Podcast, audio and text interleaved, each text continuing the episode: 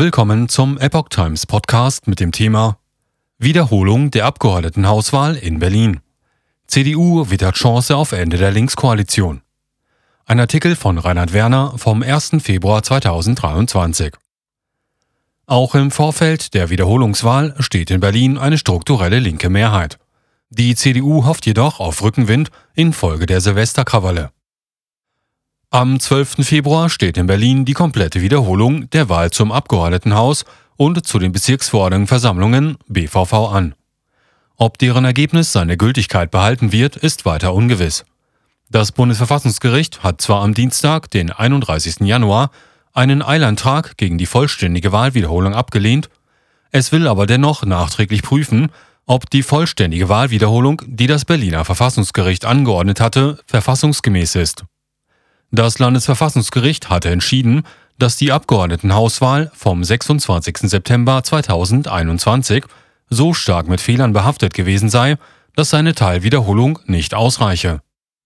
Wiederholungswahl in Berlin könnte ungültig sein. Wer immer die Wahl am zweiten Sonntag des Februar für sich entscheiden wird, kann sich der Dauerhaftigkeit seiner Position nicht sicher sein kommt Karlsruhe zu der Erkenntnis, dass es ausgereicht hätte, die Wahl in einzelnen Stimmkreisen zu wiederholen, ist das weitere Vorgehen ungewiss. Das Höchstgericht könnte dann Neuwahlen anordnen oder den Status quo ante von 2021 herstellen, mit nur teilweiser Wiederholung.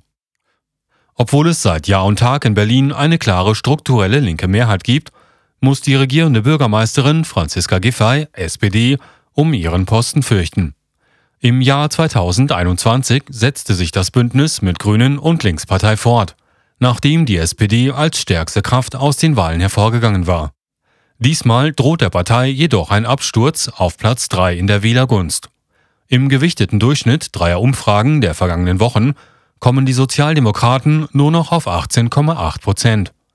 Damit liegen sie nicht nur hinter den Grünen, die bei 19,8 Prozent gehandelt werden, mit 22,9 Prozent könnte zudem die CDU wieder stärkste Kraft in Berlin werden. CDU-Spitzenkandidat Wegner will Regierungswechsel erzwingen. Ob deren Spitzenkandidat Kai Wegner daraus einen Führungsanspruch ableiten wird können, ist ungewiss. Neben der Verantwortung für das Wahlchaos schaden der SPD offenbar auch die Silvesterkrawalle in einigen Bezirken der Bundeshauptstadt. Wegner setzt nicht zuletzt deshalb in Wahlkampf auf das Thema Sicherheit. Sein Ziel ist es, die Linkskoalition abzulösen. In Berlin, so betont er, laufe vieles schlicht und ergreifend nicht. Zu Berlin fallen ihm Begriffe wie Verkehrschaos, Bildungschaos, Kriminalitätshauptstadt, eine dysfunktionale Verwaltung ein. Im Jahr 2021 fuhr die CDU in der Hauptstadt mit 18 Prozent das bislang zweitschlechteste Ergebnis ihrer Geschichte ein. Die Bündnisoption für Berlins CDU wären knapp, aber zumindest eine Deutschlandkoalition mit SPD und FDP wäre möglich. Franziska Giffey gilt einem solchen Bündnis, wie es unter anderem in Sachsen-Anhalt besteht, zumindest nicht grundsätzlich als abgeneigt. Sollte die SPD hinter die Grünen zurückfallen, dürften die Chancen auf einen Regierungswechsel steigen. Grüne schließen Jamaika für Berlin aus. Ein Jamaika-Bündnis mit CDU und FDP schließt die grünen Spitzenkandidaten Bettina Jarasch hingegen jetzt schon aus. Ein Bereich, in dem die CDU und Grüne nicht auf einen Nenner kommen würden, ist die Sicherheitspolitik. Wegner fordert die volle Stärke des Rechtsstaates für Personen wie jene, die sich an den Silvesterkrawallen beteiligt hatten.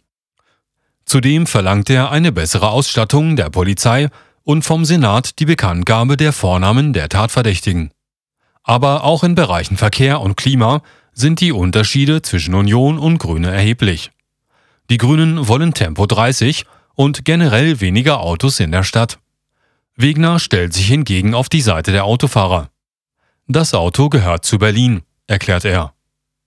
Unsicher ist auch, ob die FDP den Sprung über die 5%-Hürde schaffen wird. Das Institut Wahlkreisprognose sah sie Anfang des Jahres nur noch bei 4 Prozent. Demgegenüber geben ihr drei weitere Wahlforscher im gewichteten Schnitt 6,1 Prozent. Achtungserfolge weit linker Parteien auf Kosten von Grünen und Linkspartei? Was die Mehrheiten im künftigen Abgeordnetenhaus anbelangt, wird möglicherweise viel vom Zufall abhängen. Es ist nicht auszuschließen, dass das Bundesverfassungsgericht die Wiederholungswahl nachträglich für unrechtmäßig erklärt. Dies könnte die Wahlbeteiligung drücken. Eine große Unbekannte werden zudem die sonstigen Parteien sein, die sich um einen Einzug ins Abgeordnetenhaus bemühen. Zwar ist nicht damit zu rechnen, dass eine der 27 nicht im Parlament vertretenen Parteien, die sich zur Wahl stellen, in die Nähe der 5%-Hürde kommen, Stimmen, die auf sie entfallen, könnten dennoch am Ende den größeren Parteien fehlen, um zur Wunschkoalition zu gelangen. Einige Umfragen weisen derzeit die Tierschutzpartei getrennt von den sonstigen aus. Mehr als drei Prozent traut man ihr nicht zu, aber sie könnte unter anderem ehemalige Wähler oder Erstwähler von den Grünen abziehen. Ähnliches gilt für die Klimaliste, die um Anhänger der letzten Generation und ähnlicher radikaler Vereinigungen wirbt. Im Jahr 2021 kam sie auf 0,4 Prozent. Zu einer Zersplitterung des linken Spektrums könnte auch Antritte wie jener der Satirepartei oder der großeuropäischen Volt beitragen. Diese konnten bei der Abgeordnetenhauswahl 2021 zusammen 2,9 Prozent der Zweitstimmen auf sich vereinigen. Konkurrenz der AfD auf der Rechten wird schwächer eingeschätzt als 2021.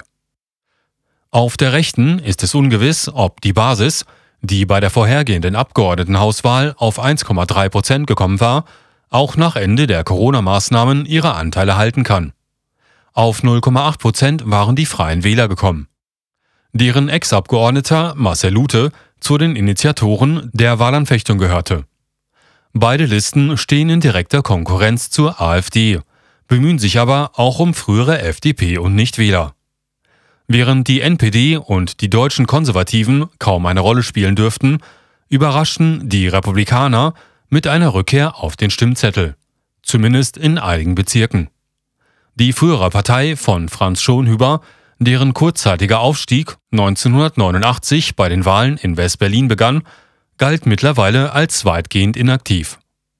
Diesmal stellen sie sich dem Wähler mit einem Programm, das weitgehend jenem der AfD entspricht. Mit einem wesentlichen Unterschied. Die REP wollen die Sanktionen gegen Russland noch weiter verschärfen und wettern gegen dessen imperialistischen Aggressionskrieg, schreiben sie. Ob es für sie ein nennenswertes Zielpublikum in Berlin gibt, ist ungewiss. In Summe dürfte die Konkurrenz, die sich der AfD auf der Rechten stellen muss, schwächer sein als 2021. Umfragen zufolge könnte es der Partei unter Spitzenkandidatin Christin Brinker gelingen, sich nach dem Absturz der vorangegangenen Wahlen zu stabilisieren. Während die AfD 2021 mehr als ein Drittel ihrer Stimmen von 2016 eingebüßt hatte, sehen Umfragen sie nun wieder bei 11 Prozent. Das entspräche einem Plus von drei Prozentpunkten. Einen neuerlichen Achtungserfolg strebt auch das Team Totenhöfer an.